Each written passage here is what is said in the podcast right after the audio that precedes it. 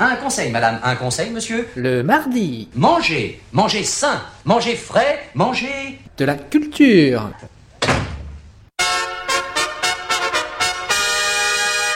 Car il faut manger, manger, manger les mardis Avant que ce soit les radis qui nous mangent Il faut manger, manger, manger les mardis Et des tas de laitue et des tonnes de pissenlit Ne vous découragez pas, ne vous impatientez pas.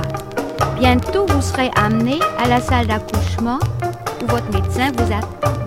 Zoubi zoubi zou. Zoubi zoubi zou. Zoubi zoubi zou, zoubi zou, zoubi zou. Le bruit des bisous.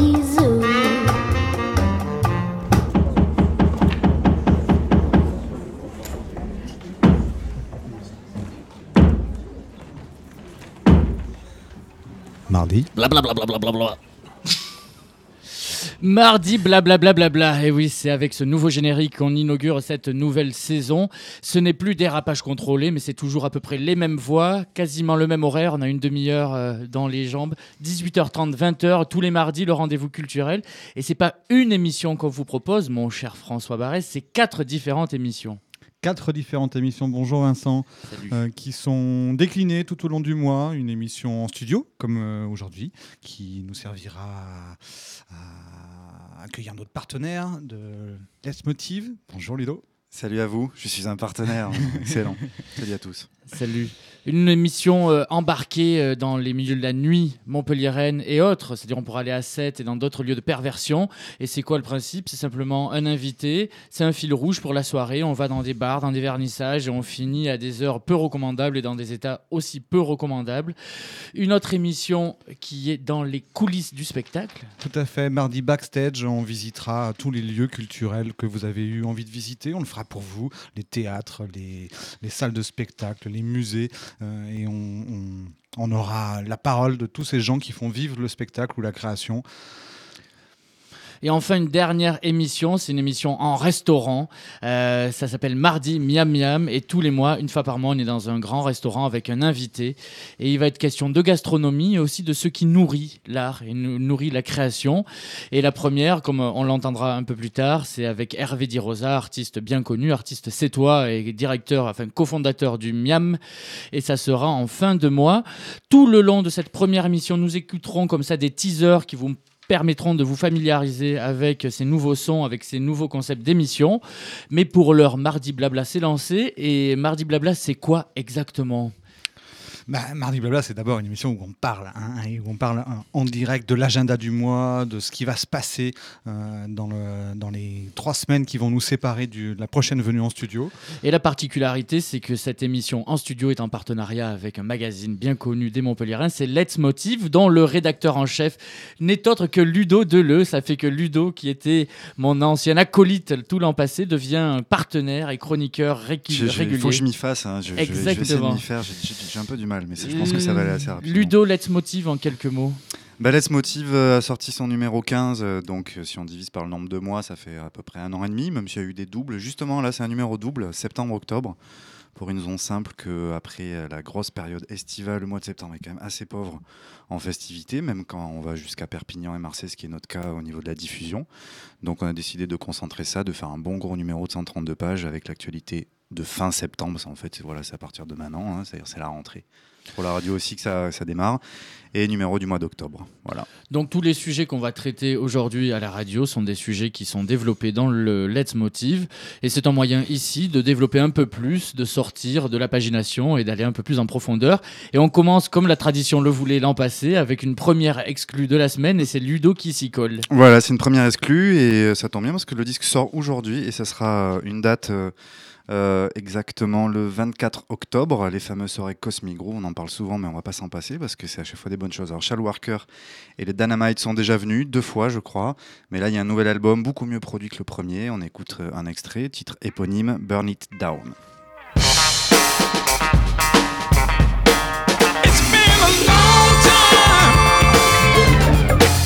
Been a long time coming.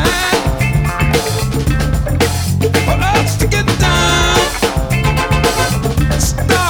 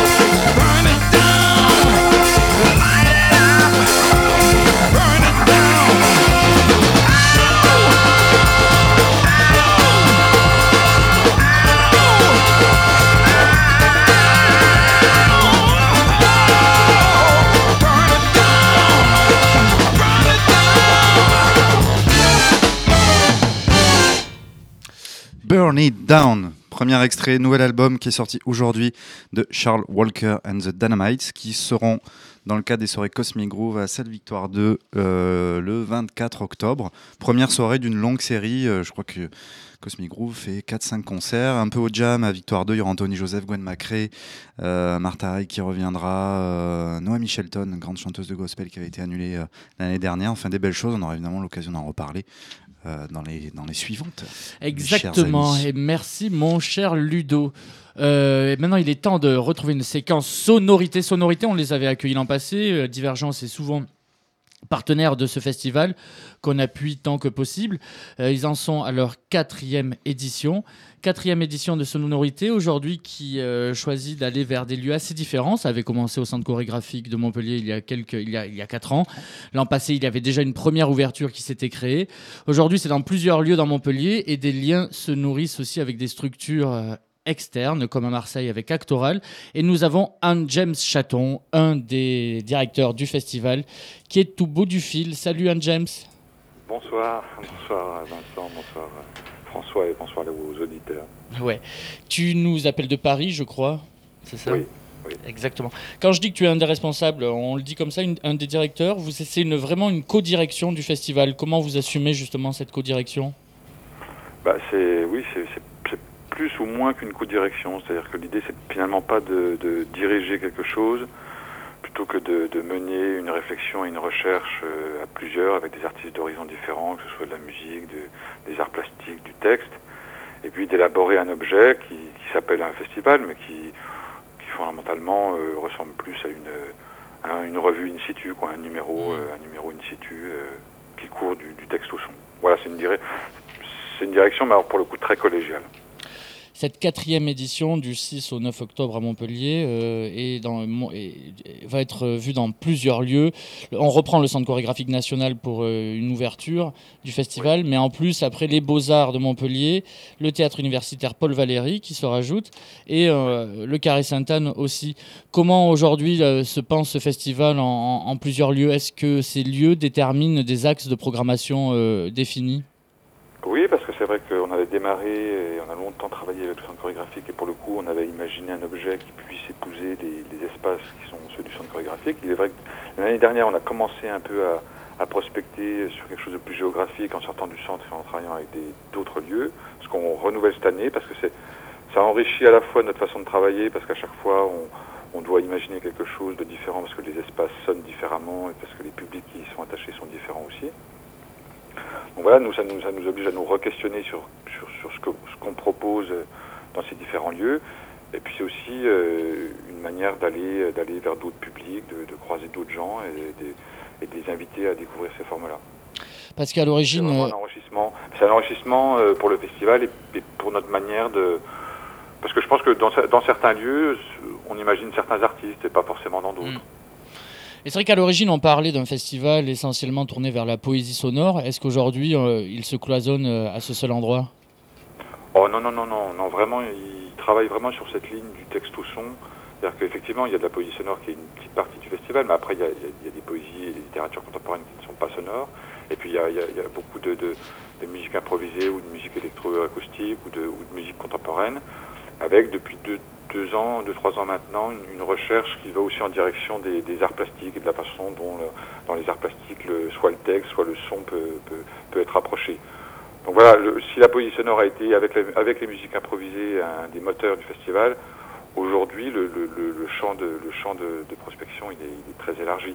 Et d'ailleurs, les artistes qui, le, pensent viennent de ces différents horizons. D'ailleurs, c'est assez représentatif quand on voit le nom des, trois temps qui, euh, qui viennent comme ça enrichir le festival. On parle de plastique, hétérophonie et voix. Euh, au sein de chaque euh, temps, est-ce que tu peux nous détailler, comme ça c'est un jeu un peu périlleux, mais selon toi, voilà, les temps forts qui vont marquer ces, trois axes de programmation? Ben, bon, ce qui concerne la plastique, c'est vrai que là, on va montrer des pièces qui sont plus des pièces écrites, alors que ce soit écrites sur support papier pour les compositeurs comme Reich ou, ou, ou Heitzig pour la sonore, et puis des pièces, euh, des pièces qui viennent plus de la, de la performance ou des arts visuels avec une exposition de, de, de, de poésie visuelle. Donc là, on est plus dans une spatialité, une, une horizontalité du, du travail. Pour la, la seconde, l'hétérophonie, là, on reprend un peu ce qui, ce qui construit le, ce qui a toujours été le, le fil directeur du festival, c'est-à-dire ce, ce- ce cheminement qui va du texte au son. Donc là, on pourra, on pourra vraiment commencer par, une, par de la lecture de, de textes contemporains pour aller jusqu'au jusqu'au concert, concert de, de- de- de- de- de- notamment de Rich Chatham avec euh, une multitude de, de- de guitares, ou la harpe de, de Roderick euh, Davis. Et puis le, le, le- le troisième temps fort, euh, qui, qui sera au Carré Sainte-Anne, là, c'est, en fait, c'est une soirée qui est dessinée autour de la voix, comme organe, euh, comme organe de phonation euh, et de travail commun, euh, eh ben, à- soit à des poètes, soit à des poètes sonores comme Blanc, à des poètes comme euh, Jean, Jean-Pierre Verheugen, ou alors après on passe dans, le, dans un lien entre le, le- le- le- le- l'art sonore et, et le chant avec Isabelle Dutoit ou, ou Tenko, la japonaise. J'imagine que le carré Sainte-Anne, euh, pour cette euh, problématique de la voix, va, va avoir forcément une influence assez incroyable, parce que c'est quand même une ancienne église. euh. Ben voilà, c'est aussi la, c'est aussi la chance que, que- que- qu'on a que, que- que- que- que Dominique Thévenot nous ouvre, nous ouvre son, son- son lieu pour, pour, cette, pour cet objet-là, parce que c'est vrai que c'est vraiment là où, où on avait envie de le faire et, et où, où- où il pouvait prendre un, un écho pour le coup. euh, Alors c'est vrai que si on devait vous rapprocher d'une manifestation qui est dans, dans le Grand Sud, ça serait d'Actoral forcément, manifestation qui a commencé hier euh, et qui court sur plusieurs jours, sur plusieurs villes également, on en parlera en fin d'émission. Et là pour la première année, euh, il y a une association de ces deux festivals. Oui, parce que euh, avec Ubercola, ça fait longtemps en fait qu'on voulait tisser des ponts euh, entre nos deux festivals, hormis euh, quelquefois les, les- comment dire les, économies d'échelle qu'on peut faire en, faisant voyager des artistes de, l'un à l'autre. Cette fois-ci, on a vraiment voulu ben, produire un objet ensemble. Sur Actoral et sur les écritures contemporaines, mais va plus vers la scène et le théâtre. Donc on était en fait deux festivals un peu complémentaires l'un de l'autre. Nous travaillons plus sur le côté son. Et là, on s'est réunis sur un, sur la production de, de, de, c'est-à-dire de, de commandes. En fait, ce sont des commandes d'œuvres qui sont passées à quatre auteurs et à quatre euh, musiciens à partir d'une, d'une vidéo d'artiste, euh, une, vidéo, euh, d'un artiste, d'une artiste qui s'appelle Jonathan. Et voilà, c'est un objet qu'on va montrer euh, ben, dans plusieurs fois à sonorité, enfin en plusieurs temps, notamment avec l'ouverture au, au centre chorégraphique, le 6. Et puis euh, après, qui sera montré euh, à Actoral à Marseille. Et comme Actoral se déploie sur d'autres villes, à Paris et à Nantes, ces objets vont voyager avec, euh, avec, avec, avec le festival. Alors une des particularités, c'est que dans le comité de, de direction du festival, vous êtes quasiment tous, ou voire tous, euh, artistes et quelquefois même impliqués euh, dans le festival. Est-ce que... enfin, comment ça se gère ça au quotidien, de passer de cette posture d'artiste à une posture d'organisateur? Est-ce que c'est assez naturel pour vous?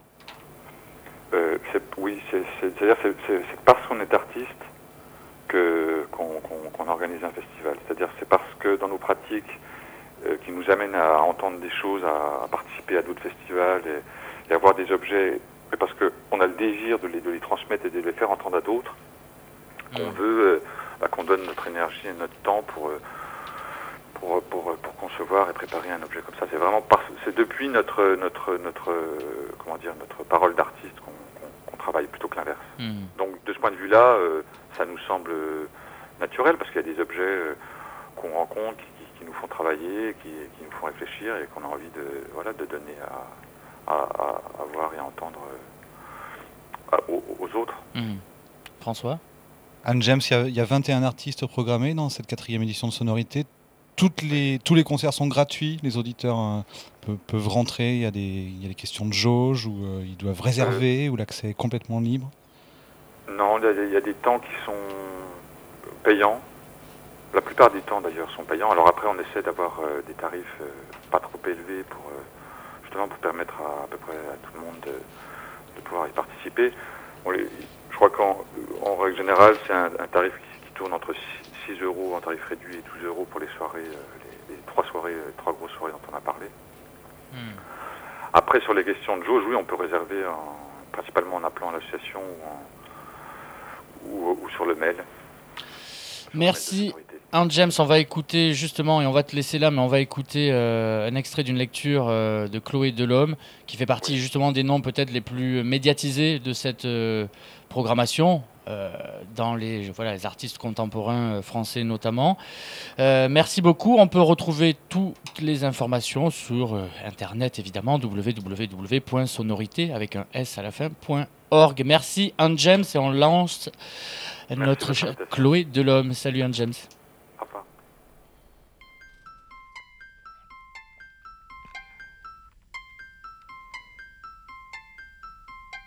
Je m'appelle Chloé Delhomme.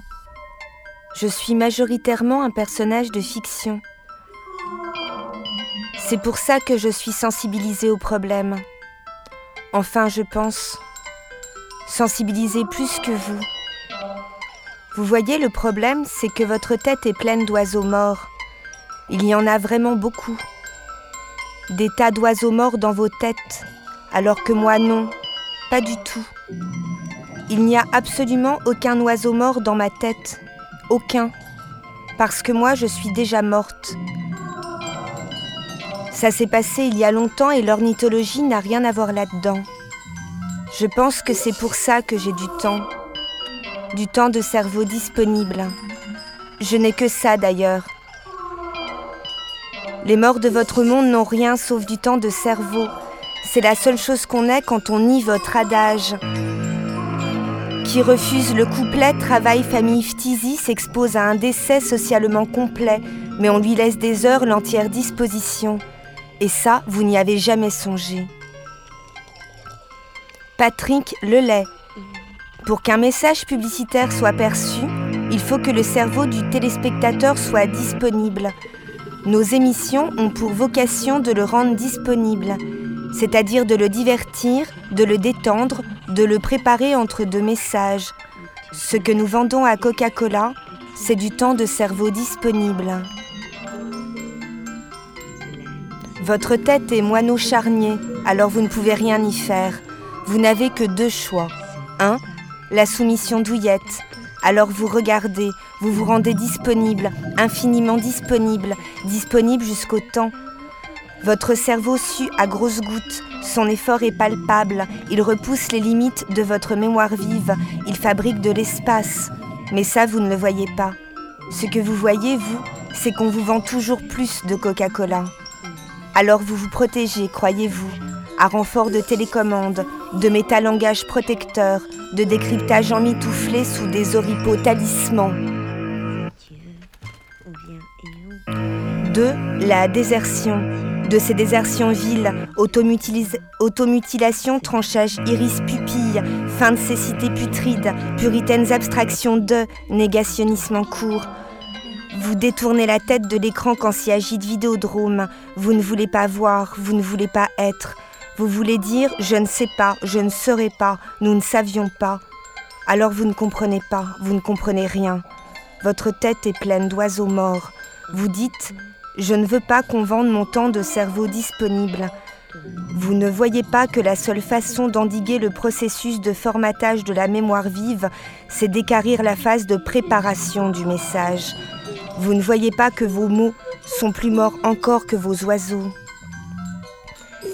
Il y a eu un jadis où l'on pouvait encore s'estimer très lucide lorsque ce spamodiait ce n'est pas nous qui pensons la télévision, c'est la télévision qui nous pense. Nous ne sommes plus pensés par la télévision. La télévision ne pense plus. La télévision nous prépare juste entre deux messages. La télévision est préparatrice de temps de cerveau, juste préparatrice. La Star Academy est un work in progress de la préparation de temps de cerveau disponible. Le formatage est en direct et de chaque côté du miroir, les crânes se remplissent d'oiseaux morts. à la nouvelle chair. Et c'est Chloé Delhomme, toujours aussi virulente sur euh, sa critique des médias, toujours aussi médiatique aussi. Alors est-ce que ça en fait euh, une personne euh, ambivalente Je sais pas, ça, ça reste à débattre. Mon cher Non, François. non, Bourdieu a critiqué les médias sans, tout en restant euh, intègre et euh, absolument pas ambivalent. Tous les Bourdivins le savent. y a sauf que problème. Bourdieu n'était pas un monstre médiatique non plus. Non, ça va, Chloé Delhomme est encore loin d'être un, d'être un monstre médiatique. hein. Tu sais qu'elle était chroniqueuse quand même euh, sur l'émission de Schneiderman, euh, passé un moment, sur euh, Arrêt sur Image, je crois, je l'avais vu. Comme ça, elle revenait Oui, oui, régulièrement. oui. Elle, elle reste dans cette marge-là de la critique des médias. ça- elle, elle mettra du temps à, à être vraiment sur le devant de la scène. Aujourd'hui, pour être sur le devant de la scène dans les médias, il faut quand même passer aux grosses heures de TF1 et d'M6 et de France 2. quoi. Oui, ou alors sortir vraiment des, ou des énormités ou des scoops euh, triés sur le volet. Quoi. Ou avoir des énormes seins. Et c'est le cas de toutes les personnes qu'on va croiser dans, une- dans nos émissions Mardi Backroom. Il est temps de présenter justement voilà, ce deuxième volet. La semaine prochaine, vous n'aurez pas rendez-vous avec nos douces voix, bien que si elles seront là, mais pas en studio, elles seront délocalisées, euh, comme on dit, hors les murs, car nous attaquons notre séance, notre euh, parcours dans la ville. Et le premier à s'être prêté à notre jeu Mardi Backroom, c'est Dimonet, musicien qu'on connaît bien à Divergence, qui est passé de multiples fois euh, ici en interview, en son, en tout ce qu'on veut, en showcase. Et euh, Dimonet s'est prêté justement à ce jeu, c'est-à-dire pouvoir euh, nous suivre toute une soirée. Ça commence avec un vernissage euh, chez Agnès B, ça continue chez lui, ça ensuite on est dans un restaurant, on finit au Rockstore. Et ça, c'est comment finalement on peut créer un chemin avec une personne et rentrer dans son intimité. Et il nous a suivis et il, a eu la force, hein, parce que c'est pas c'est pas quelqu'un qui sort beaucoup, Dimonet. euh, Il vous a suivi ou vous l'avez suivi? Les deux, hein, c'est ça On l'a suivi hein. au début, il nous a un peu suivi après. Bon, c'est vrai. Mais il était content, hein, il était content. Et puis on était trois, c'est impressionnant. Il y, avait, il y avait notre ami Manu Plaza qui était arrivé euh, derrière la, la vitre de l'aquarium. Les auditeurs ne voient pas, mais ils vont sentir sa petite patte. oui, tiens. Euh, si, ça y est, ils l'entendent. Euh, et, et, et Dimonet s'est prêté au jeu de façon extrêmement sympathique. Il nous a ouvert sa maison, on a discuté euh, de choses dont on ne discute pas euh, quand on est dans un studio, quand on est en interview directement. C'est ça hein, le, principe de Mm. l'émission, en tout cas c'est ce qu'on recherche. Et tout ça, au final, ça fait une heure et demie. C'est mardi prochain, mais pour l'heure, écoutons un petit teaser pour vous donner l'eau à la bouche. Nous sommes trois ce soir. On entoure Monsieur Dimonet avec nos machines infernales pour capter le son et le temps. On se rencontre ici pour la première fois. C'est où? C'est Agnès B. Agnès B qui fait un vernissage. T'as déjà eu autant d'intervieweurs face à toi Non. Et ça, c'est parce que c'est euh, à la case, à la maison. Et on va rentrer dans l'expo, tu vas regarder un petit peu les clichés, tu vas voir, c'est un univers que tu connais bien. Tu vas pas te sentir étranger à, à cette exposition.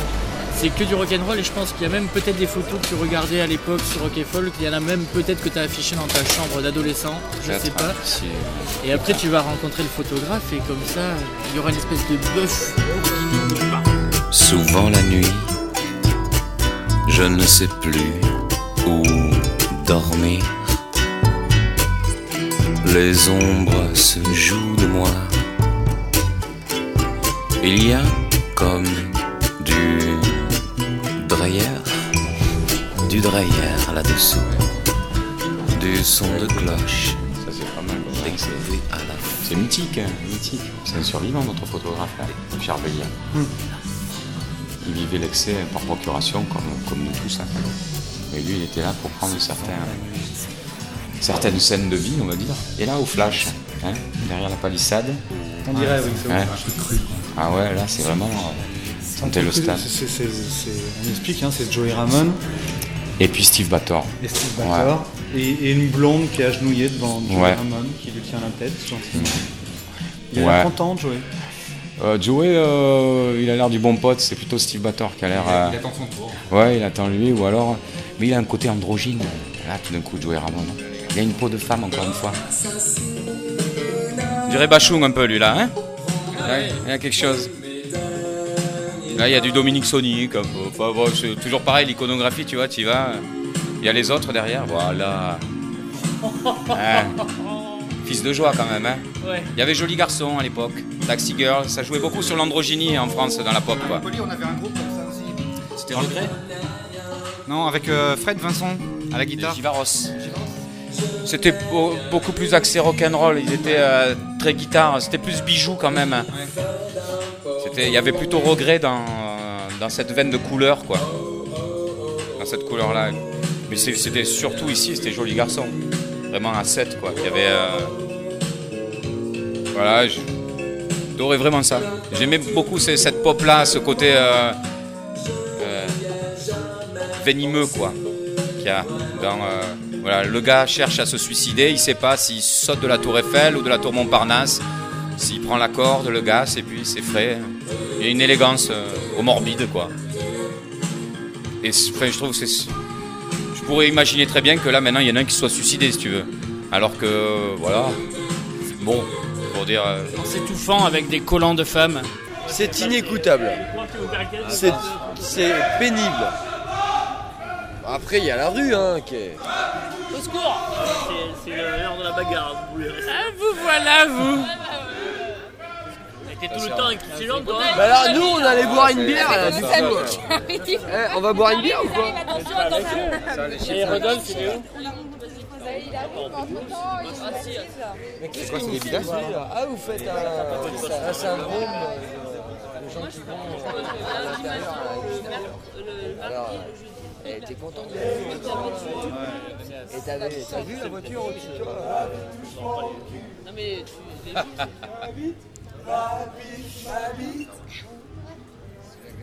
Mon cul, mon cul. Et quand je bande, et quand je bande, ma bite touche mon ventre. Ma bite touche mon ventre. Et quand je bande, et quand je bande plus, ma bite touche mon cul.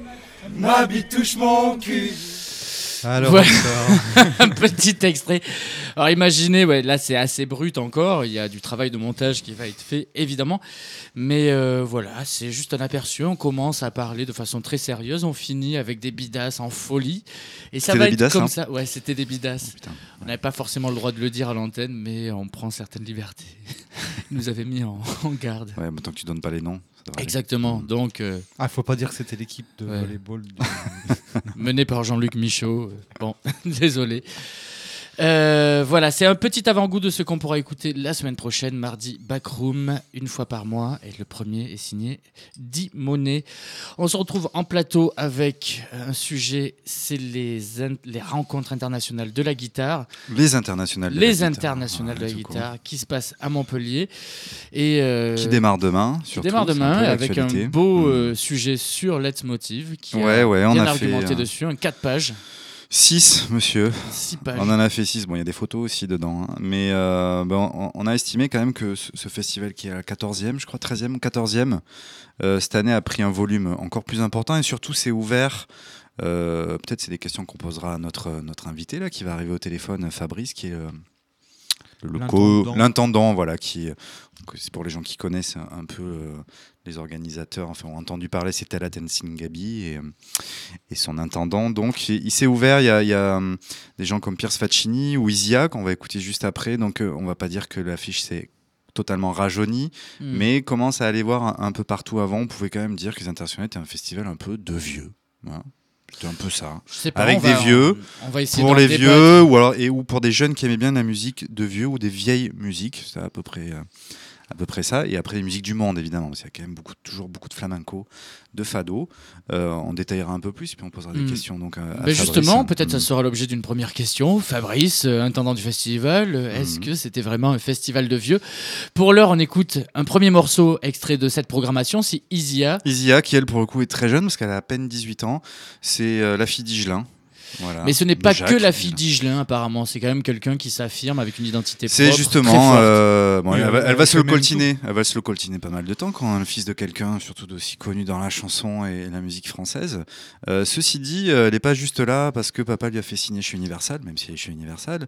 Euh, elle fait du rock and roll, mais vraiment euh, assez, euh, assez direct, sans trop de fioritures. Euh, euh, on l'a vu sur scène au printemps de Bourges, on en Mm. avait parlé quand on était C'était une grosse, grosse sensation du C'était printemps une de grosse sensation. Il avait fait jouer en premier, en plus sur un plateau. je me rappelais plus ce qu'il y avait derrière, mais il, fa- il fallait ouvrir quand même sur le, le gros chapiteau, la grande scène de Bourges. Et elle était arrivée et elle avait fait son set d'une manière assez admirable pendant demi-heure, sans chichi, sans fanfreluche, hein, sans toutes ces petites choses qu'on voit chez les baby rockers en général, hein, qui évidemment ont, se soignent extrêmement, voire excessivement leur look. Elle, euh, c'est pas ça. En plus, elle est très bien entourée. Pour le coup, là, ses musiciens sont un peu plus anciens. Justement, plus elle joue 18 ans. avec les musiciens de, de Tokyo Hotel, je crois savoir. ça, je ne savais pas. Il y a Voilà. pas de musiciens dans Tokyo Hotel, enfin. On écoute, c'est Isia, et c'est de suite.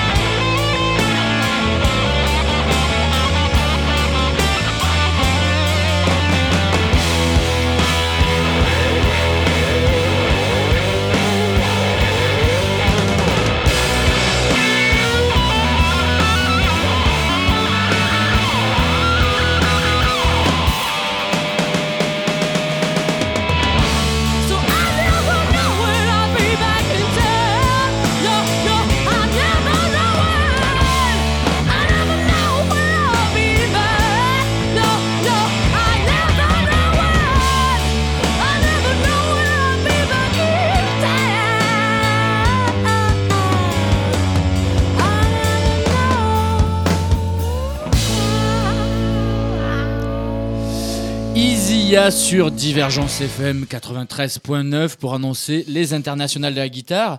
Et on a une personne au bout du fil.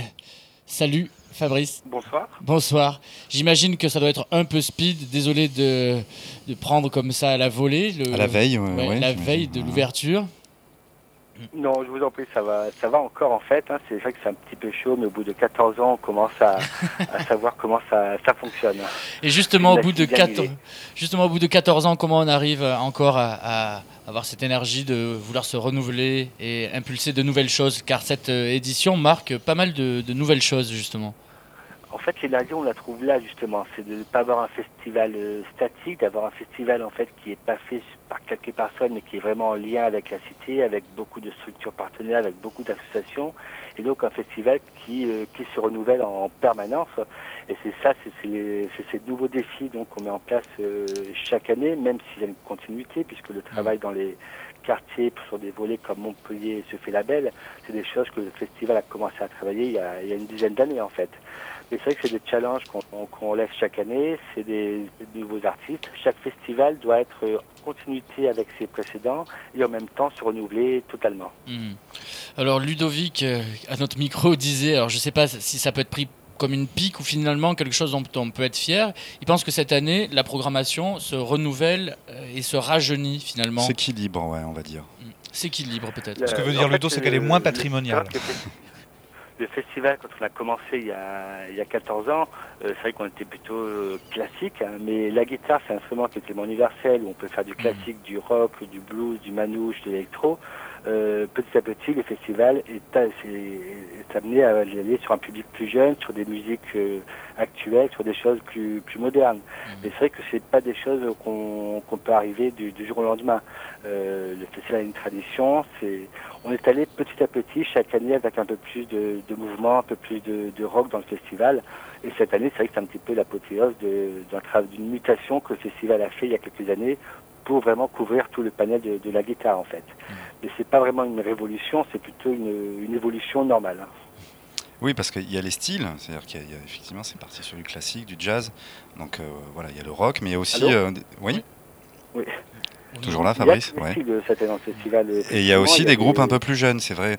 Tout à l'heure, oui, c'était une pique, je disais que c'était un peu un festival, euh, un festival de vieux, oui, c'est à peu près ça que je disais. Là, il y a quand même des groupes, on vient d'écouter Isia, euh, on peut parler de Thomas Fersen aussi. Euh, et oui, puis, il y a- c'est un, festival de vie. Il y a quelques années, on avait déjà Olivier Ruiz en 2003, et avant, avant qu'il remplisse le Zénith. L'année dernière, on avait Caravane euh, Palace. Oui, On voilà, ça- ça- depuis, non, ans, je dis euh, pas cette année, hein, je dis depuis le les- Petit champion. Ouais. Donc, euh, effectivement, on a aussi un public, euh, un public, euh, tout public en fait. Mais vous serez étonné de voir quand même que dans les concerts classiques, la moyenne d'âge est beaucoup moins élevée que dans euh, certains concerts euh, au Rockstar. Sur le sud Manouche aussi, on, on a une, on a, on a une population en fait assez jeune en festival sur des, des concerts de Manouche, sur des concerts de classique, hein, sur des concerts évidemment rockstar aussi. Même si c'est très très mélangé, c'est c'est un peu ça aussi qui est, qui est, qui est assez drôle dans le festival, c'est qu'on se retrouve dans des salles comme l'Opéra Comédie ou le Rockstar avec une population qui est assez mixte, qui est assez mélangée et euh, avec aussi bien des gens de 50, 60 ans au Rockstar et des jeunes de 20 Mm. ans euh, dans des dans des salles comme l'Opéra Comédie. Il y a vraiment une mixité qui est intéressante là-dessus. Donc le festival n'est pas si un festival que, que de vieux que ça. D'accord. Une des innovations aussi qui d'ailleurs euh, prend un spectre plus large au niveau, au niveau d'une journée, ça s'appelle les 24 heures euh, démentes, c'est-à-dire ça démarre, euh, ça démarre à 10h du 24 matin heures le, le samedi 10. C'était le, le 24 heures des mondes, c'est un projet en fait qu'on travaille depuis quelques années. On avait envie de faire euh, un, petit clin d'œil, un marathon pendant toute une journée sur, sur la guitare. Et c'est vrai que cette année c'est la première édition avec pas mal de choses en fait qui seront présentées, hein, aussi bien des, des concerts, euh, des concerts au Trioletto avec Charlie et Lily Frost. Là encore deux jeunes artistes euh, pour les jeunes. On aura euh, un ciné-concert avec euh, le Skeleton Band, encore un jeune groupe de Montpellier, qui ont fait une création sur quelque chose qui est un peu plus vieux. C'est le cabinet de Dr Caligari, donc un film des années, des années 20 en, en muet. Donc il y aura une bande son qui, aura, qui sera faite directement par le Skele- Skeleton Band en live. Il y aura euh, toute une soirée DJ avec deux DJ au Rockstore. Il y aura Opéra Rome. C'est un marathon en fait sur un parcours qui va, qui va commencer le samedi euh, 10 à 10h, qui se terminera le dimanche euh, 11 à 10h au Café Joseph. Ah, mais ça promet. C'est une première édition. Vous a- allez vous relayer, vous- le- bah, sur une ville comme Montpellier, où c'est la ville où le soleil se couche jamais, peut-être que cette année, on va arriver vraiment à faire 24 heures non-stop et nuit complète. Alors ce qu'on oublie souvent, c'est qu'au-delà des, des concerts et de toutes les soirées programmées dans le cadre du festival, euh, il y a aussi tout un volet pour les professionnels de la guitare et vous êtes devenu finalement un des salons les plus importants en France. Oui, le, travail sur la lutherie, c'est un travail que Confluence fait en marge du festival depuis de nombreuses années. C'est un travail qui est soutenu essentiellement par la région Languedoc-Roussillon. Et c'est vrai que toute l'année, Confluence accompagne et aide les luthiers euh, artisans de guitare dans la région avec des bourses de recherche, avec des aides au, des aides au, au transport et à l'exportation pour exposer à l'étranger, avec des aides aux communications, en promotion. Et c'est vrai qu'on a monté euh, depuis maintenant 12 ans un salon de lutherie euh, artisanale à Montpellier qui, au fil des ans, a resté à vraiment s'ancrer et est devenu cette année un des plus grands salons de lutherie artisanale en France, puisqu'il y aura plus d'une euh, plus d'une cinquantaine de luthiers qui viennent de toute la France, mais aussi d'Italie, qui viennent de- d'Espagne, d'Angleterre, d'Allemagne, avec tous les, tous les instruments de la famille des cordes pincées qui seront représentés, puisqu'il y aura aussi bien des clavecins, des épinettes des Vosges, des luttes, des oudes, bien sûr, guitare électrique, classique, flamenco, manouche, il y aura des basses, il y aura vraiment tout type d'instruments, euh, des instruments customisés, des instruments rares, et également la présentation, euh, comme chaque année, d'une guitare prototype qui a été construite par un luthier de la région, qui, euh, grâce à une bourse de recherche qu'on lui a attribuée, et cette année, donc, c'est Luigi Notarangelo, luthier à Pézenas, qui a fabriqué une guitare, en fait, qui euh, répond aux normes du développement durable, avec des essences de bois euh, locaux, local plutôt que de, des Mhm. essences de bois qui viennent d'Amérique du Sud ou d'Afrique, avec des vernis euh, écologiques, et en même temps, c'est une innovation technologique sur toute, une, sur toute la partie de captation du, du son de, sa gui- de cette guitare. Donc c'est vrai que le salon, le, festival en fait de, de guitare de Montpellier est un petit peu un festival intégré où on retrouve les concerts avec des valeurs sûres, des jeunes talents, avec des, toute une, tout un, un réseau social sur la ville avec des animations un petit peu partout, avec un, un- côté professionnel avec les, les luthiers, avec la formation puisqu'il y aura aussi euh, sept stages qui sont proposés pour tous les niveaux, avec Chicuelo, avec Thierry Ponté, avec Gérard Pansanel, avec des stages d'initiation.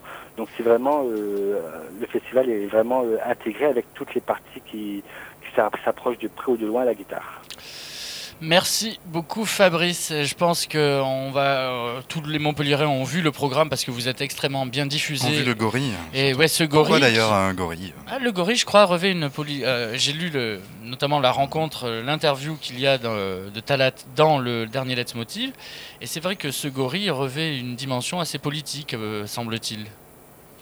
Oui, le, bah, le festival, un- le festival a toujours eu ce petit côté, euh, petit côté politique en fait, dans, dans le sens noble du terme, en défendant des valeurs. hein. Et c'est vrai que à chaque période, à chaque euh, chaque année, le, le festival essaie d'avoir un visuel qui correspond un petit peu à, à les valeurs à défendre cette, euh, sur cette période. Et puis en ce moment, je crois qu'il y a pas mal de choses à défendre et surtout la culture euh, quand on voit euh, la crise et ce qu'on veut en faire. Merci beaucoup. Pour conclure ce sujet, nous allons justement écouter un extrait de Ojos de Brujo, euh, les yeux. tu- Ojos de Brujo, les yeux de- du sorcier euh, en espagnol. Un groupe justement qui a su mixer depuis quelques années le flamenco et des techniques beaucoup plus modernes. Et la guitare est au centre de tout ça. Merci Fabrice. Merci. Bon À festival. bientôt. À bientôt.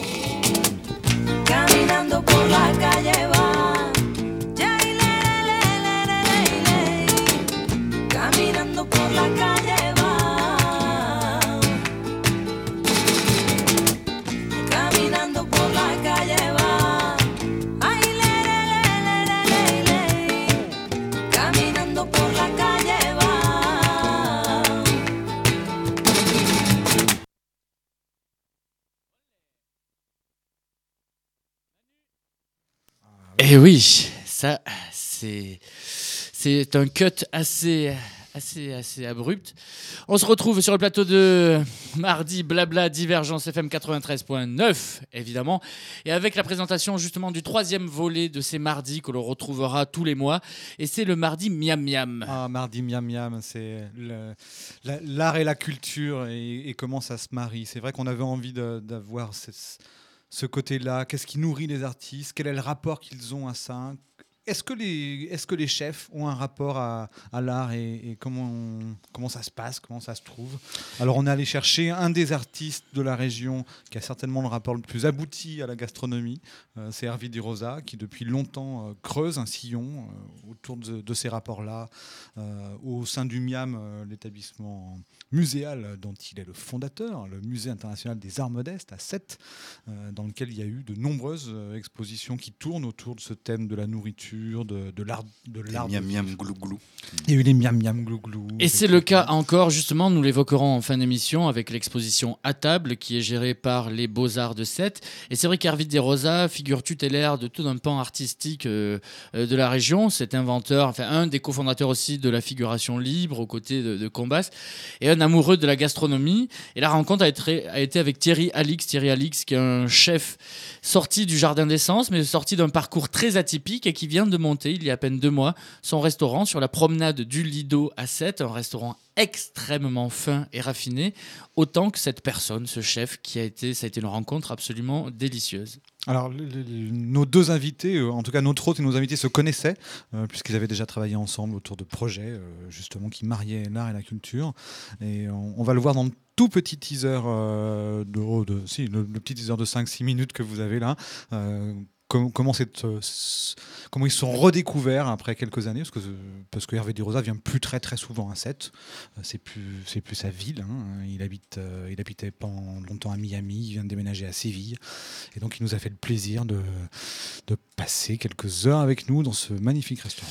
Nous vous proposons un petit teaser de Mardi Miam Miam, émission qu'on retrouvera tous les troisièmes mardis du mois. Mardi, miam miam. Mardi, miam miam. Moi, je veux être connu. Tu sais pourquoi? Pour niquer les gonzesses. Quand t'es célèbre, tu niques plein de gonzesses. Et puis aussi, tu bouffes des trucs bien meilleurs qu'ici. Et moi, pour les gonzesses, je suis super d'accord avec toi. Mais pour la bouffe, je vois pas ce que tu veux dire. T'aurais envie de manger quoi exactement? Bah, je sais pas. Par exemple, une quiche Lorraine. Une wish. Une quoi? On dit une wish Lorraine. T'es sûr? Ça fait bizarre, wish Lorraine. Mardi. Miam miam. Où va-t-on, François? Nous allons chez Thierry Alix, un nouveau restaurant à Sète, où nous allons retrouver Hervé Di Rosa et son agent François Bémin.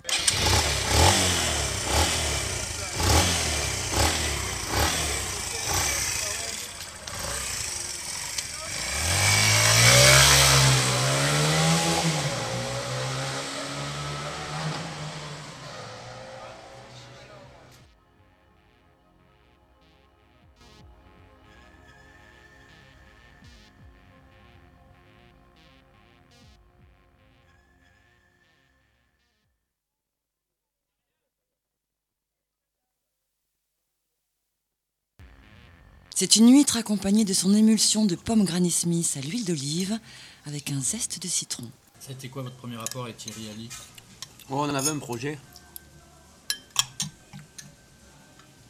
C'était, je m'en. Moule. Oui, non, c'était un projet euh, de cuisine avec le ministère de la Culture ou de l'Éducation, je me souviens plus très bien. Je crois que c'était l'éducation, ouais. où il voulait associer euh, un artiste, donc là c'était moi, mais il y avait un projet avec plusieurs artistes, et des cuisiniers. Donc ils avaient invité les frères Pourcel, à l'époque Thierry Alix travaillait avec eux, hein, euh, très pro-. Et donc on avait présenté euh, à partir de produits très simples, mais comme là d'ailleurs, des espèces de, cuisine modeste, entre guillemets, comment à partir de produits simples vous pouvez aller euh, vers des choses dans le haut de gamme au niveau euh, gustatif. Et donc euh, il avait travaillé sur la moule. Et donc c'était des écoles, je ne me rappelle plus où c'était, mais c'était à lointaine banlieue parisienne, et c'était une espèce d'IUT de cuisine justement. Voilà. Et donc il avait animé, moi j'avais parlé, moi j'avais fait un peu mon show habituel, mais lui avait animé des ateliers cuisine avec ses jeunes. Et il avait été, c'était pas facile, hein, c'était pas facile, mais euh, euh, il avait été formidable. C'est là qu'on s'est rencontrés en fait. Sur une nappe de restaurant, j'ai écrit cette chanson en pensant à tous les gens qui ne font qu'une collation. Là, on revient sur le repas. Là. Allez, oui, parce que là, vraiment, il faut le signaler quand même. c'est extraordinaire. La mozza, c'est quelque chose. Hein. Ça a l'air- ça a l'air Ça, c'est bien, si, c'est si. C'est vrai. Ah oui, c'est vrai. Surtout qu'en plus, moi je déteste ça. Surtout Là, qu'en plus, oui, je n'aime pas la mozzarella. Et là, qu'est-ce que c'est bon Ah, ça, c'est bon. C'est presque pas de la mozzarella là, hein, franchement, c'est autre chose. Je sais pas ce que c'est, mais c'est bon. et l'amande, et l'amande. Et l'amande. L'amande, c'est une bonne idée. Il y si, en a- les, fleurettes et tout ça, c'est génial. quoi. C'est- rien. Plein de petites touches, hop, c'est fait. La magie, elle est faite.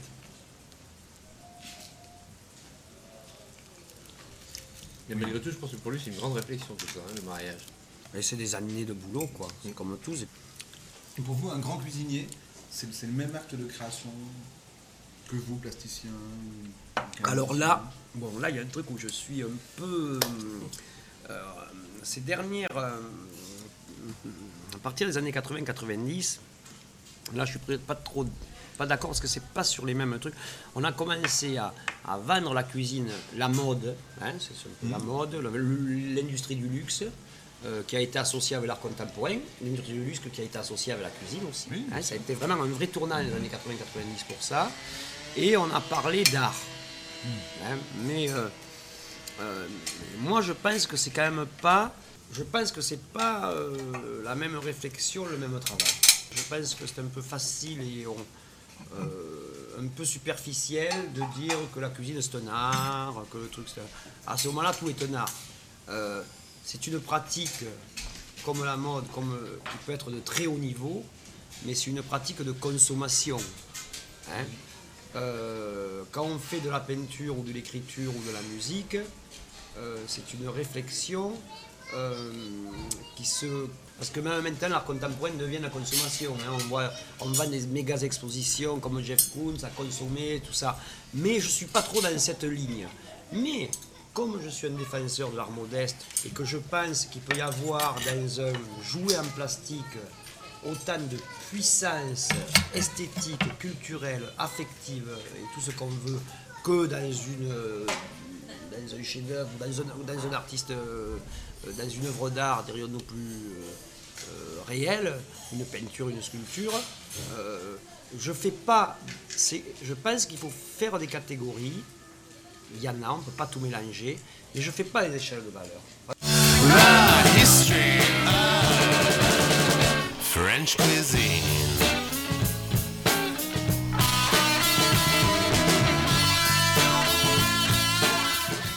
Et Et, voilà. c'était un petit avant-goût de ce mardi miam miam avec Une Hervé mise en bouche. Di Rosa, une petite mise en bouche et ça passera le 13 octobre sur Divergence FM évidemment. Et euh, voilà, d'ici là on aura retrouvé Dimonet la semaine prochaine avec Mardi Backroom. Euh, Hervé Di Rosa est une transition euh, très bien choisie pour continuer sur ce volet des arts plastiques et vous présenter notamment le salon du dessin contemporain. Contemporain. Exactement. Le salon du dessin se tient à Sainte-Anne à Montpellier. C'est le premier. Ouais, c'est le premier. Et c'est du 14 au 18 octobre. Et euh, il y a toute une panoplie de galeries qui sont associées, qui est associée à, à ce salon-là. Alors, le salon du dessin, quand on imagine, on pense du- au dessin, on a l'impression que c'est une forme un petit peu datée. Mais voilà, il y a le dessin contemporain qui est là. Et dans quelques secondes, c'est Annette Longchamp, euh, galeriste qui a fait euh, voilà les belles heures de ETC Galerie, ETC qui s'est arrêté il y a quelques temps, quelques mois, quelques ouais, si, quelques mois. Quelques mois. Mais euh, aujourd'hui, elle reprend son activité de galeriste, notamment comme ça euh, à travers ce salon-là. Ce salon-là, il est présenté au Carré Sainte-Anne, comme le disait, avec un soutien de la ville. Les Beaux-Arts sont impliqués et c'est aussi toutes les galeries. Les, euh, neuf, les neuf galeries euh, de. Montpellier sont partenaires, c'est-à-dire euh, l'Alma, Aperto, la Boîte Noire, le TC, tu en as parlé, GM, l'Iconoscope, Hélène Trintignant et Vassistas. Les, les huit galeries, je me trompe, il y en a huit, non, il y en a neuf, les huit galeries qui, qui, se sont mis ensemble pour essayer de montrer que aujourd'hui, dans l'art contemporain, il n'y a, pas que de l'objet, il n'y a pas que de la performance, il y a aussi un retour à un, travail de la main, au dessin, à, des choses qui sont extrêmement simples. C'est aussi une façon de montrer que l'art contemporain, c'est un produit qui peut être très, euh, très accessible. Euh, Oui, ils avaient fait un programme d'ailleurs avec un, sous forme de parcours hein, qui, di- qui distribuait euh, à Montpellier. Je crois ça fait un moment qu'ils l'ont pas refait. C'est- Ces ces huit galeries-là, oui, tout à fait. Ouais, elles, se sont déjà associées depuis deux ans pour avoir un, un petit programme commun, là, tous les mois ou tous les deux mois. Qui Et- permettait de, voilà, de voir ces sept Et comme quoi, à hein, chaque fois, euh, dans une même journée. en commençant à travailler ensemble sur les toutes petites choses, on, on finit par faire des choses un peu plus grandes. Et euh, Annette va nous en parler. Mais Exactement. Et ce salon montre euh, vraiment qu'il y a une étendue euh, très très vaste dans, dans ces champs justement du dessin. C'est-à-dire qu'on peut, nous quand on pense au dessin en général, euh, nous simples profanes de cet art, on pense à un dessin, mais il y a mille façons de faire du dessin. Et justement, c'est ce à quoi se sont attelés tous ces galeristes, c'est nous montrer les mille façons de faire du dessin aujourd'hui. A Annette Longchamp téléphone est au téléphone. Salut Annette. Oui. Ah, salut, Bonsoir Annette. tout le monde. Salut. J'imagine, Annette, que après les belles années de TC, on t'a écouté ici euh, plusieurs fois parce que tu as été une invitée de choix et ce lieu, on l'a, on l'a choyé, on l'a, on l'a aimé. Euh, tu reviens justement sur, sur cette scène des galeries, ça doit te faire extrêmement plaisir. Absolument. Oui, oui, ça, fait, ça me permet de faire une belle rentrée Mm. et de voir tout le monde et de montrer surtout euh, ce que j'ai à dire aussi de ce côté-là. Alors, dis-nous, dis-nous ce que tu as à dire. Parle-nous un peu de ce salon du dessin contemporain. Qu'est-ce qu'on va y voir? Alors oui, justement, en fait, donc a- vous avez déjà peut-être parlé de ça. Il y a donc les huit galeries Alma, Aperto, Boîte Noire, ETC, Iconoscope, Hélène Trintignant, Valditas. Donc chacun a déjà son univers Hmm. euh, et pas forcément spécialisé dans le dessin d'ailleurs. Mais euh, le paysage du dessin contemporain a vraiment beaucoup évolué. On l'a vu les autres salons dans d'autres villes d'ailleurs. On est loin d'être les premiers. Euh, mais donc, des commandes à des artistes qui sont plutôt plasticiens, qui font du volume, et de leur demander euh, Mhm. de, de- de s'exprimer par rapport au dessin, ce que j'ai fait par, en particulier. Euh, et après, donc, euh, Alma avait déjà, euh, par exemple, ou euh, Iconoscope, beaucoup d'artistes qui présentaient du dessin. Vous avez peut-être déjà vu Boulard et Vitré. Exactement. Alors j'imagine forcément que donc selon les galeristes, l'exercice a été euh, plus périlleux ou plus intéressant finalement. Toi tu dis tu as plus l'habitude de d'être en lien avec des gens qui manuent du volume ou de l'installation et là euh, tu les as tu leur as un petit peu soufflé l'idée de, de pour cette occasion de se mettre au dessin. J'imagine que c'est un beau challenge à proposer. Voilà, oui, pour certains artistes, en tout cas, parmi les six que je propose, effectivement, ce sont plutôt des sculpteurs ou des vidéastes. Euh, par exemple, Rémi Dallaglio, lui, va traiter du dessin avec une pièce en volume, mais ce sera interactif. Euh, bah, par exemple, donc, il y a un grand compas qui va tra- tracer un cercle noir au charbon quand les quand le, les spectateurs, on pourrait le dire presque, euh, ou en tout cas les, Hmm. les visiteurs se présenteront devant. Donc c'est du dessin quand même, mais, euh, mais ça, reste, euh, ça reste une installation du volume qui traite du dessin en fait. Et de la trace. Ouais, exactement. Voilà. Et euh, c'est- aussi un moyen de refaire vivre ce réseau parce que j'ai l'impression que depuis euh, quelques temps, euh, le réseau des galeristes qui avait donné de, de très beaux euh, événements, toutes ces nocturnes qu'on avait pu voir, était Mhm. un petit peu, comment dire, mis en, en suspens. Et là, aujourd'hui, vous re- vous remobilisez pour faire quelque chose en commun. Voilà, et en fait là l'idée c'est que effectivement ça a pris pas mal de temps là, cette organisation et puis on prévoit déjà la deuxième édition parce que là l'idée, je sais pas si vous avez vu mais il y a la CCI comme partenaire et donc on a décidé d'inviter les chefs d'entreprise, les décideurs au niveau économique euh, de la ville et de les briefer en quelque sorte sur euh, le mécénat, sur euh, les possibilités, voilà, le mécénat d'entreprise pour que l'année prochaine on refait, on puisse lancer un concours ou la production d'une œuvre, ou donc aller un Hmm. peu plus loin pour que le public de Montpellier s'implique même euh, du, par rapport aux arts plastiques. Ça nous permet effectivement de, de recontacter le public, de, de rassembler nos réseaux à tous et, euh, et effectivement de, de, de prévoir ce qui va se passer ensuite. Est-ce que tu sens aujourd'hui que ce milieu entrepreneurial est prêt pour ce type de formule, type mécénat? C'est ce qu'on va voir justement. On va les inviter donc euh, à venir sur place. Il y aura quelqu'un qui pourra répondre à toutes leurs questions euh, concernant voilà les avantages fiscaux, le mécénat euh, et puis sur le milieu des arts plastiques parce que pour certains ils ne le connaissent absolument pas. Mais voir à quel moment ça peut être intéressant pour eux aussi, pour, leur entreprise et pour, pour leur personnel d'ailleurs. Et là, on va le voir. Comment ça va être reçu, mais a priori, en tout cas, la, la, la Chambre du commerce euh, nous soutient et, et a décidé de sur leurs fichiers, par exemple. Euh, donc c'est plutôt euh, un bon signe. C'est un bon début. Toi, là, Ouais, un pour l'instant, est-ce que j'imagine que tu as déjà porté un œil sur euh, la production de- des artistes que tu as envie de promouvoir Est-ce qu'il y, a- il y a déjà des choses comme ça que tu peux nous dire un peu en clin d'œil avant-première sur des choses qu'il ne faudra pas rater euh, du côté de, de l'ETC Ah, du côté de l'ETC, euh, ça va faire euh, crack, boom U, comme je le disais sur mon texte de présentation, euh, parce qu'effectivement, euh, euh, je prends une direction, enfin, avec eux, euh, enfin, je leur ai donné carte blanche hein, pour la plupart, Mm. c'est des fortes personnalités. Donc, par exemple, Axel Caruso risque de nous étonner. J'imagine. Euh, voilà, euh, Guillaume Abdi, qu'on a déjà vu à ETC, euh, va, va refaire son expérience avec les allumettes, mais euh, pour faire un clin d'œil au marquis de Sade. Euh, donc il va quand même mettre le feu à, une des six messes de Sainte-Anne, donc euh, voilà.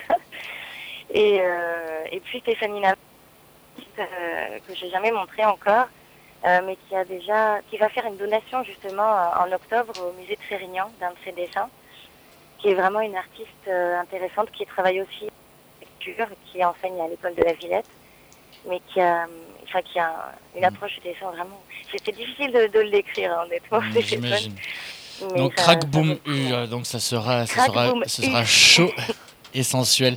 Merci beaucoup Annette. Le salon du dessin contemporain, c'est à à Montpellier, au Carré Sainte-Anne, du 14 au 18 octobre. Absolument. Le vernissage, donc, le- à 18h le 14. C'est- Merci Annette. Voilà. On se retrouve bientôt. Bonne soirée à tous. Salut. À bientôt. Au revoir. On a un dernier rendez-vous à, à présenter aux auditeurs, Vincent. Ouais, un dernier rendez-vous euh, téléphonique, tu veux dire? Non, pas téléphonique, non. À quel niveau? Un dernier rendez-vous d'émission. Ah oui, effectivement. Le dernier rendez-vous d'émission à présenter, c'est euh, le mardi backstage. C'est le quatrième mardi du mois. Euh, ça sera le 20 octobre. Et le concept est assez simple. Backstage, comme son nom l'indique en anglais, c'est on va derrière, dans les coulisses, euh, dans les viscères comme ça, des lieux culturels, que ce soit un lieu de spectacle, un lieu d'exposition. Et là, on a décidé de commencer avec euh, un endroit assez illustre à Montpellier. Un- un- un- le, centre, le Centre dramatique national des 13 vents, hein, qui est un endroit qui en ce moment est un peu en, en flottement, hein, puisqu'il attend son prochain directeur. Donc Exactement, ça nous semble euh, l'occasion d'avoir une parole euh, ouverte. Et avec euh, des modalités d'élection du prochain directeur qui sont assez contestées. C'était encore euh, même euh, hier en première page de, de la lettre du spectacle où un Georges Frêche euh, s'insinue un petit peu comme ça et est très directif dans euh, les personnes qu'il aimerait Ouais. voir à la direction. En l'occurrence, un certain monsieur Lavaudan. Mais ce n'était pas euh, du bon ton de la ministre quand elle était encore une, une femme. Mais aujourd'hui, avec euh, Monsieur Mitterrand, il semble que le point d'accord pourrait se trouver. Bref, c'est pas ça la question. Nous, Ah si, c'est intéressant. oui, ça c'est intéressant et on en parle justement dans, dans l'émission. Mais pour l'heure, on écoute un petit teaser, une petite bande-annonce pour annoncer cette émission. Il n'est pas question de politique pour l'instant, mais je vous conseille d'écouter l'émission le 20 octobre. Il en sera question notamment avec le point de vue de Julien Bouffier et Jean-Claude Fall. On écoute ça. Mais c'est quoi au juste un centre dramatique national? Comme son nom l'indique, c'est un centre dramatique, c'est-à-dire qu'on y fait du théâtre, et j'allais dire exclusivement du théâtre. C'est très important. C'est une chose sur laquelle les gens ont beaucoup envie de revenir, et moi c'est une chose à laquelle je tiens beaucoup, parce que je, je- je crois que la pluridisciplinarité, il faut qu'elle fasse, qu'elle se fasse dans les centres dramatiques nationaux depuis le théâtre, et non pas euh, dispersée euh, à tous les vents. Un centre dramatique, c'est un centre de création d'art dramatique. C'est dirigé par un metteur en scène, à la différence des scènes nationales qui sont dirigées par des programmateurs. Ça change un peu tout, que parce que euh, au cœur même de, l'établissement, euh, il y a donc un artiste qui doit euh, imaginer ses projets, et, donc que ces projets artistiques forcément font vivre la maison d'une autre manière, dirige le parcours de la maison. C'est aussi un, lieu, puisqu'il est, puisqu'au cœur il y a un artiste qui a priori diffuse plus dans le territoire. Euh, le fait simplement que, que- que dans les centres dramatiques on fait des séries On joue pas, c'est pas, c'est pas une représentation.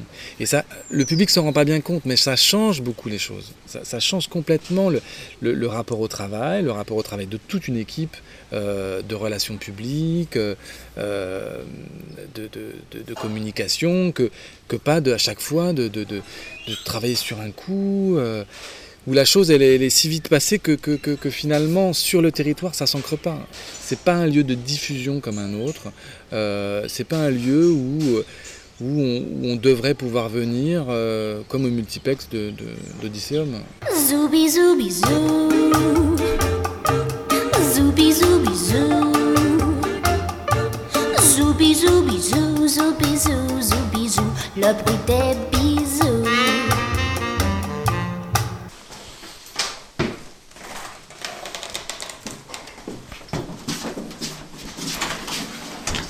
Passer par la salle.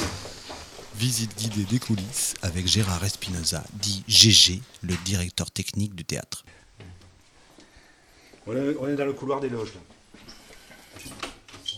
Toute personne a dans son imaginaire la loge de l'artiste avec toutes ses ampoules et des choses comme ça.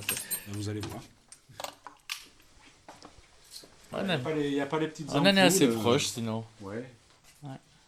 Il y, a un miroir en tout cas, euh, un grand miroir, et puis euh, effectivement de l'éclairage pour qu'ils puissent bien se voir, pour, euh, pour se maquiller, puis pour s'habiller, pour se costumer. Les, douches dans les, loges, douches très importantes. Dans le Shakespeare par exemple, dans le, Richard III, David Ayala qui, joue Richard, se s'enduit de- d'argile pendant, pendant une scène. D'argile et sur le plateau. Il arrive sur le plateau enduit d'ar- d'argile et euh, c'est le pauvre Tom qui. euh, Ah non, c'est pas dans, dans Richard III, c'est dans, dans Le Roi Lear. C'est le pauvre Tom que Lear retrouve dans la forêt. Et, euh, et donc il arrive sur le plateau enduit de- de- d'argile et il en plus il se met, il se, se met par-dessus des, des plumes, des feuilles séchées. Enfin bon, il ressort du plateau, c'est un monstre dégoulinant qui est obligé de se doucher tout de suite. quoi. Et les douches sont super sales, pleines de plumes et Voilà. d'argile. mais encore chez nous, ça va, mais quand on est en tournée, euh, on prévient le théâtre en leur disant attention, on n'est pas des gros dégueulasses, mais euh, il y, a, il y a des contraintes techniques dans le spectacle. quoi. C'était Gérard Espinoza qu'on écoutait juste à l'instant, euh, un homme assez attachant qui nous a fait la visite euh, euh, guidée et très argumentée des coulisses de, de ce lieu qu'il connaît parfaitement. Tout à fait. Et on a vu tout le lieu, vous verrez. On, on est même parti dans, dans des endroits incroyables. L'atelier des décors. euh, les, euh, Il n'y a pas de backroom. hein, on n'a pas trouvé de backroom. On n'a pas trouvé de Pas de backroom. fantôme, pas de- Non, mardi backstage, Le donc cadavre ça sera le le 20 placard. octobre euh, sur Divergence et ça sera sur les 13 vents Centre dramatique national. Et on va retrouver maintenant une chronique qu'on retrouvera chaque mois dans ce mardi blabla. C'est Hélène qu'on connaissait pour ses recettes de cuisine, Tati Hélène, qui là euh, sera embarquée comme ça, téléphone à l'oreille, euh, dans une tentative de faire une interview ou pas, parce que ça peut échouer. C'est le cas de ce soir, mais on retrouve Hélène qui va nous présenter justement cette chronique qui reviendra régulièrement. Salut Tati. Salut, Salut Hélène. vous allez bien Oui, ça oui, va très bien. bien. Je vous entends super mal. Tu Nous en- aussi. Ouais. Donc tu vois, l'un dans l'autre, on s'entend tous mal. C'est très bien. Donc Hélène, parle-nous de ce qu'on va, va pouvoir écouter régulièrement. Pardon? Parle-nous justement de, de la chronique que tu vas pouvoir faire comme ça tous les mois. La chronique que je vais faire, ça va être euh, super sympa. On va essayer de trouver euh, des gens interviewés, en- euh, bah, notamment qui vont peut-être sûrement faire des concerts, en fait, aller voir des artistes à la rencontre des artistes, ce qu'on devait faire ce soir.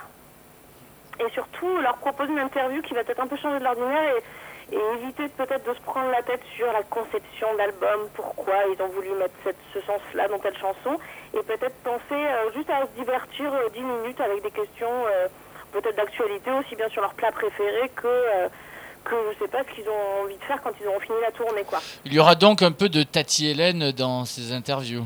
Oui, c'est possible qu'aussi je ramène des petites spécialités à leur faire goûter. Ça, c'est une idée qu'on a évoquée, ça peut être sympa. Donc aujourd'hui, finalement, tu voulais euh, aller euh, voir les Archives, euh, le groupe euh, qui passe ce soir au Rockstore. Mais voilà, justement, c'est toujours cette fameuse magie du direct, comme dirait Léon Zitron, qui fait que on te retrouve ici, peut-être même dans ton intérieur le plus intime. Ils n'ont pas voulu les archives, Hélène, dis-nous. Non. Ils Non. n'ont pas voulu, non. Non. Il faut dire que le concert est complet, pour ceux d'ailleurs qui n'étaient pas au courant et qui auraient envie d'y aller, euh, ce Voilà. n'est pas la peine d'y aller. C'est pour ça qu'on l'a pas annoncé, c'est- à bloc. Ouais. Et donc du coup Et donc, du coup, justement, on peut pas faire une émission sans Tati Hélène. Et Tati Hélène, comme c'est la présentation, l'émission d'ouverture, nous présente sa chronique. Est-ce que tu as une petite idée du mois prochain? Non, j'imagine non, parce que c'est quand même déjà trop tôt. Là, C'est- ça fait un peu trop tôt pour. euh, C'est peut-être un peu tôt, mais une petite piste éventuellement. J'ai quelques idées. euh, Est-ce que ça serait pas, voilà, deux garçons que nous avions reçus ici, ouais, un Sporto et un Cantes? Deux garçons dans le vent. Donc, Et, euh, je sais qu'ils peuvent être euh, très prolifiques au niveau des réponses et ça peut être plutôt sympathique. Surtout si tu leur offres des, des bons petits plats à manger, je pense que c'est plutôt Bon. l'argent, ouais. Alors c'est ta mission, si tu veux bien l'accepter. Et Hélène, on se retrouvera aussi, et ça c'est euh, quelque chose qu'on annoncera de plus en profondeur dans, euh, sur Divergence, c'est tout le volet qu'on fera avec Montpellier à 100%, euh, où Divergence est partenaire et se retrouvera pour des, apéros radiophoniques tous les jours. Et là, on imagine que tu seras dans l'affaire parce que tu es aussi une des personnes qui gère ce merveilleux festival. Oui, pas toute seule, mais oui. J'aimerais faire mes commentaires, oui, c'est certain. Mais ça, c'est vraiment une super initiative que prend Divergence et Femmes, d'ailleurs. Merci. On a hâte d'y être. Mais oui. Merci Hélène, on se retrouve le mois prochain avec toi, on espère avec les Sporto Cantes pour une chronique tout à fait déjantée et on va peut-être renouveler euh, l'exercice de style qui consiste à interviewer des artistes. Là, on leur foutra les grisettes de Montpellier dans la bouche et quand ils seront à moitié étouffés, on leur dira "Et alors, c'est quoi ton album préféré? Salut bientôt, Hélène. Ciao Hélène, merci. Pavlova 3 minutes 23, ça vous dit quoi les gars? C'est la durée du micro qu'on va écouter là maintenant. C'est quasiment la durée ouais, de l'interview qu'on va écouter. Ça serait pas la dernière pièce de cette nana qui est au. Ah, tu sais, aux Ursulines. euh, Ah, euh, ce au couvent. Centre chorégraphique national. Mathilde sœur- Meunier sœur Mathilde C'est Meunier. sœur Mathilde Meunier, oui. Exactement, Pavlova 323, euh, pièce qui sera présentée du 12 au 16 octobre au Centre chorégraphique national. C'est la nouvelle création de la patronne du Centre chorégraphique de Montpellier. Cette pièce euh, parcourra après la France et l'étranger. Mais pour l'heure, on écoute une petite interview avec une musique de fond qui est d'un fameux Rodolphe Burger et qui lui a composé une euh, musique originale pour euh, cette création. Il n'y a pas que lui, il y a aussi Eric M, il y a aussi euh, Heiner Goebbels et euh, un Rodolphe Burger qu'on retrouvera peut-être un jour dans un backroom, on l'espère. En tout cas, ça sera sur Divergence si C'est ça doit bien se possible faire. parce que c'est l'artiste invité de la saison de la scène nationale de 7 avec lequel on a quelques amitiés. Donc, euh, Exactement. on devrait aller le chercher. Nous écoutons l'interview. Once upon a time, these friends loved each other very much. And they made a wall to stay together until they all attained enlightenment. And lifetime after lifetime and endless rebirth. Mathilde Monnier, qui est Pavlova exactement? Alors Pavlova, c'est bah, c'est- c'est une, une danseuse, Anna Pavlova, une grande danseuse russe, je pense que son nom est quand même très connu, euh, qui a donc euh, interprété ce fameux, cette fameuse mort du cygne sous la musique de Camille Saint-Saëns, et c'est une chorégraphie créée par Fokine. Voilà. Pourquoi 3 minutes 23 3 minutes 23 parce que c'est le format exact en fait de la musique.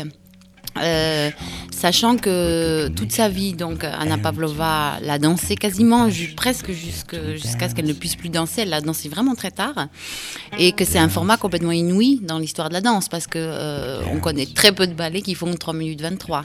Et donc en 3 minutes 23, euh, elle, elle va entreprendre une sorte de danse de la mort qui va l'amener à, une, fin en tout cas. Alors après l'unisson que vous avez exploré dans Tempo 76, aujourd'hui vous explorez euh, une forme du ballet. Euh, D'où est né cet intérêt justement de revisiter euh, des formes euh, plus anciennes? En fait, ce qui m'intéressait dans cette histoire de, du, ballet, c'est que c'est un moment de- de rupture aussi dans l'histoire du ballet. C'est-à-dire que ce ballet, puisqu'il est quasiment improvisé, Et en plus, c'est un ballet assez abstrait sur un format donc très court. Et euh, donc, je pense qu'il représente une rupture dans l'histoire du ballet classique, presque une amorce de ce que sera la danse contemporaine plus tard. Donc, c'est pour ça aussi que ça m'intéressait.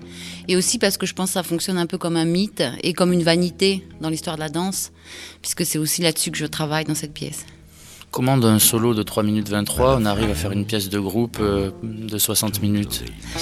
Bah justement, la pièce est, pensée à partir de ce format-là. Ça veut dire que euh, c'est une pièce qui a un, format qui, qui, va présenter plusieurs fins, en fait, qui a plusieurs interruptions dans le spectacle à différents moments.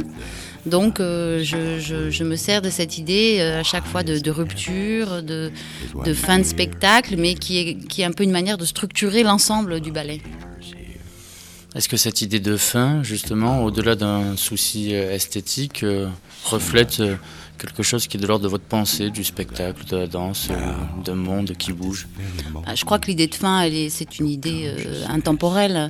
C'est-à-dire que c'est une idée euh, euh, que je trouve toujours intéressante à, à intérioriser comme principe de pensée parce que, euh, ben, parce que toute chose a une fin et qu'on ne peut pas faire comme si les choses n'avaient pas de fin dans, dans sa manière de voir le monde, tout en sachant qu'après une fin, il y a toujours un renouveau. Donc c'est en fait dans cette double, double action de la pensée que je me situe. worst is at this moment happening now. The worst is at this moment happening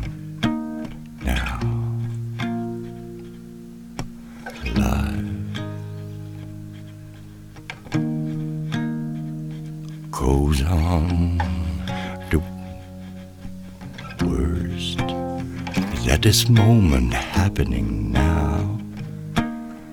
Life goes on. Life goes on. Et cette voix rocailleuse qu'on envie tous, c'est celle de Rodolphe Burger. Et euh, cette voix plus féminine qu'on entendait avant, c'était Mathilde Monnier, justement. Donc, euh, présentation de Pavlova, 3 minutes 23, sa nouvelle création. C'est aux Ursulines, au Centre chorégraphique national de Montpellier, du 12 au 16 octobre. Il se rapproche on- de plus en plus d'Iggy Pop dans sa voix. Ah. Iggy Pop, un peu crooner. là. Ah ouais, son, son Iggy Pop crooner sur Welbeck. Oui, crooning, crooning, Euh, ouais. tout son album de cover euh, se, se rapproche beaucoup de ça. Ouais, aussi. On reparle musique, c'est ça? On reparle musique, exactement. Burger faisait la transition et c'est Ludovic euh, from Let's Motive. Voilà, on va écouter un des disques sélectionnés en, en, en ainsi chronique avant, on en faisait 40, maintenant on en fait plus que 6. C'est un choix assez difficile. On a choisi le Wax Taylor, euh, producteur, euh, DJ, euh, scratcher, arrangeur de, on va dire d'un hip-hop abstract. Dit abstract, mais maintenant ça veut plus trop rien dire. hein. Un hip-hop assez large, euh, plutôt atmosphérique, mais chanté aussi, des fois qui flirte avec la soul, même Ouais, la chanson, parfois avec Charlotte Savary, souvent, même si elle chante en anglais. Et euh, voilà, nouvel album In the Mood for Life qui est sorti la semaine dernière, le 21 septembre, qui jouera, bon là c'est un peu plus loin, hein, c'est pas au mois d'octobre, il jouera à la salle Victoire 2 euh, le 18 novembre. On a un petit peu le temps. Ceci dit, euh, vu la qualité de ce disque et la- l'aura de, de- ce producteur de plus en plus croissante, euh, et peut-être il faut s'y prendre un peu tôt, je pense, pour aller, euh, pour aller voir Wax Taylor. On écoute un extrait donc de cet album qui est sorti la semaine dernière, c'est I On You avec un featuring de Charlie Winston, connu pour avoir cartonné toute l'été avec un titre qui s'appelle Like a Hobo. Voilà. ok Ok, Wax Manu. Taylor.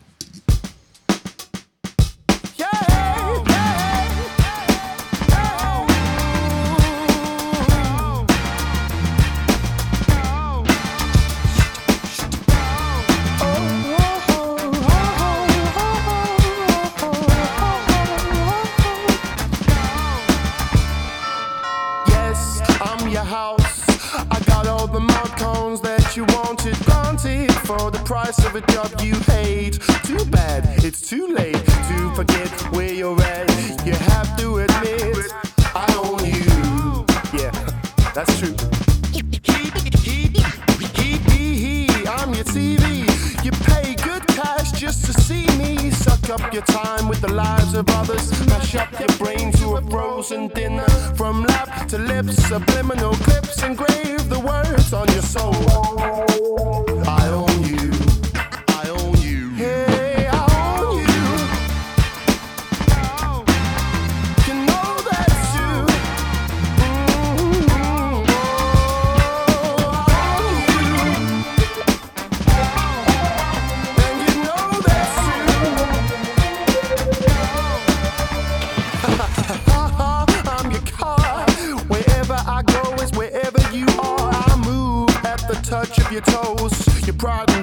Everyone knows. You're keeping up appearances, for you don't dare to let it show. You. Ho, ho, I'm your phone. You push all my buttons, we're never alone. It kills you to leave me at home. Think of the dribble you'd miss without the tender kiss of my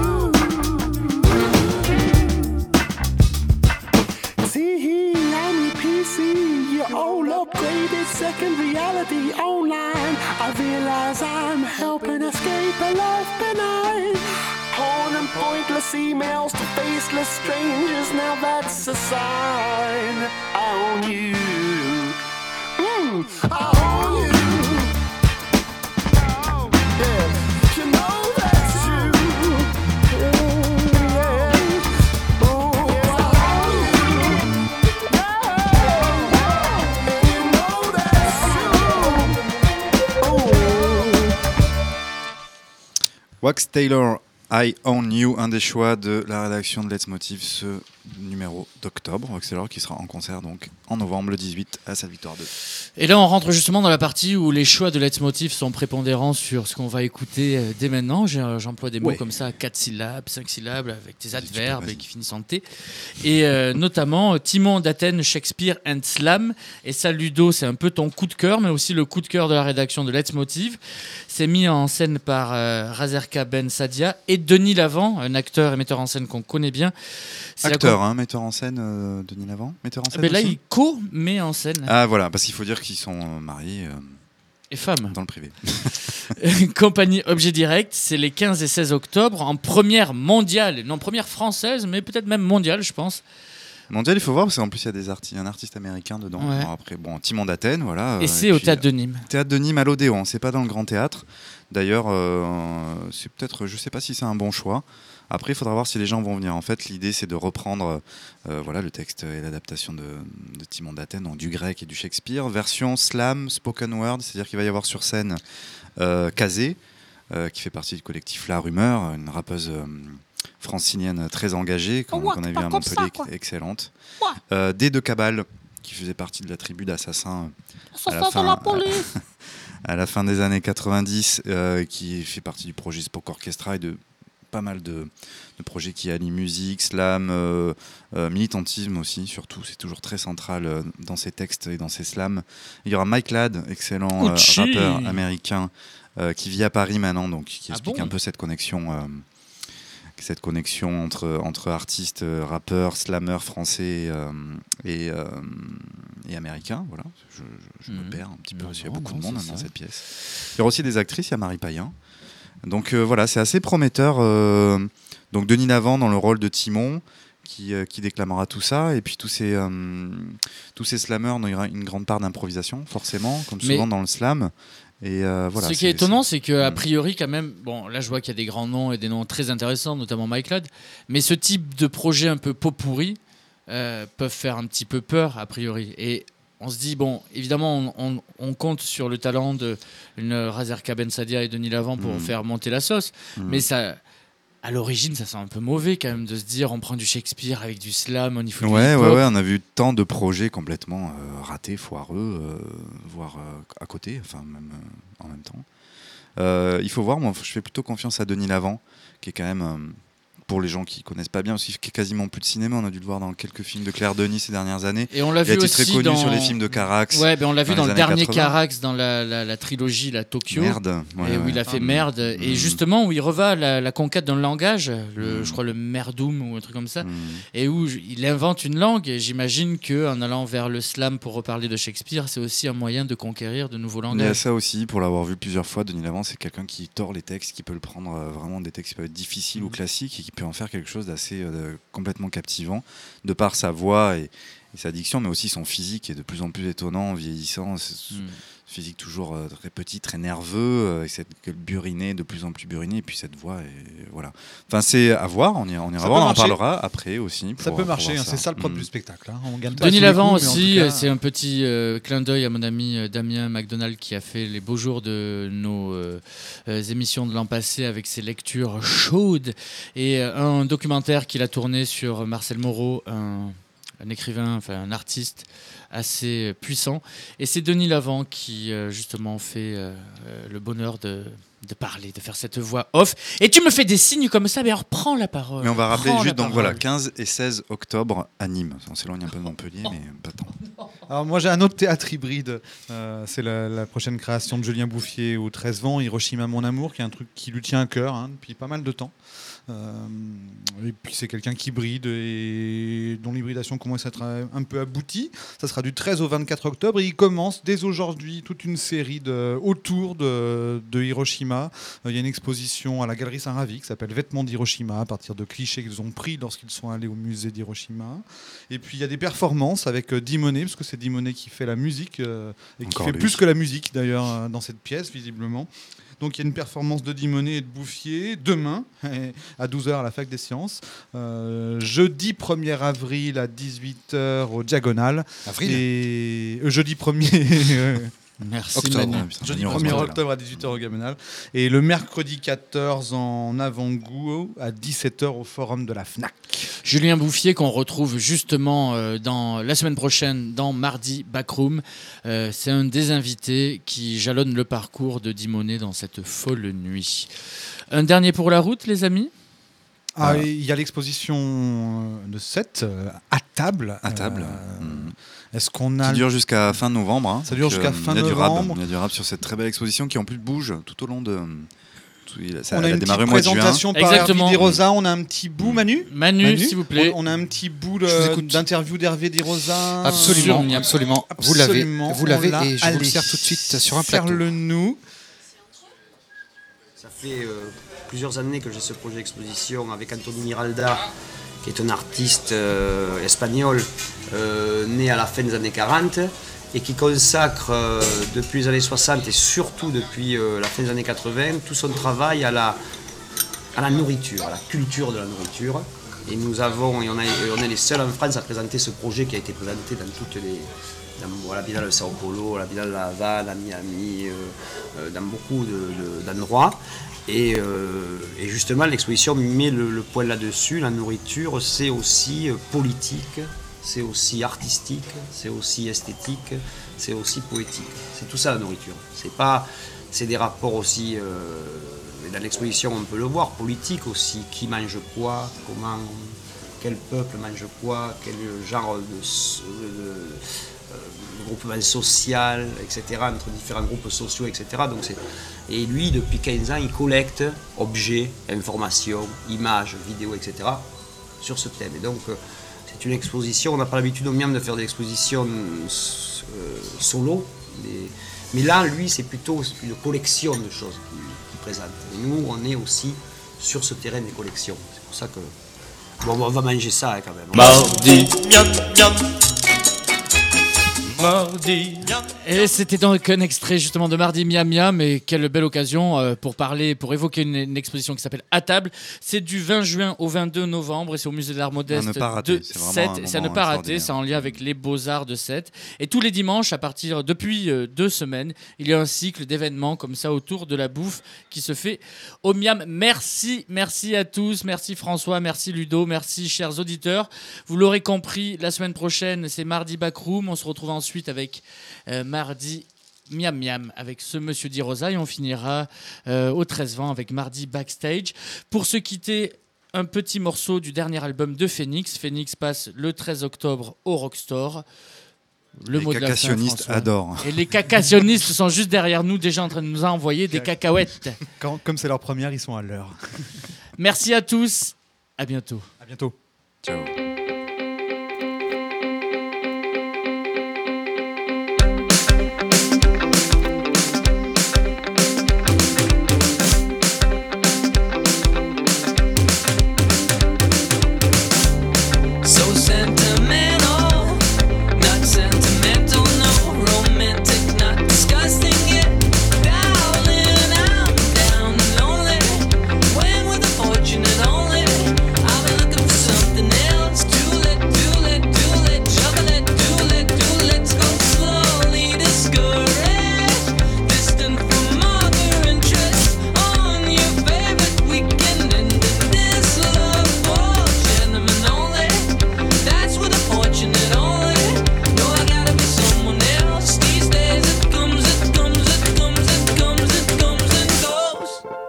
A mania.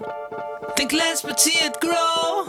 Like a ride, like a ride, oh. Not easily offended. Know how to let it go. From a mess to the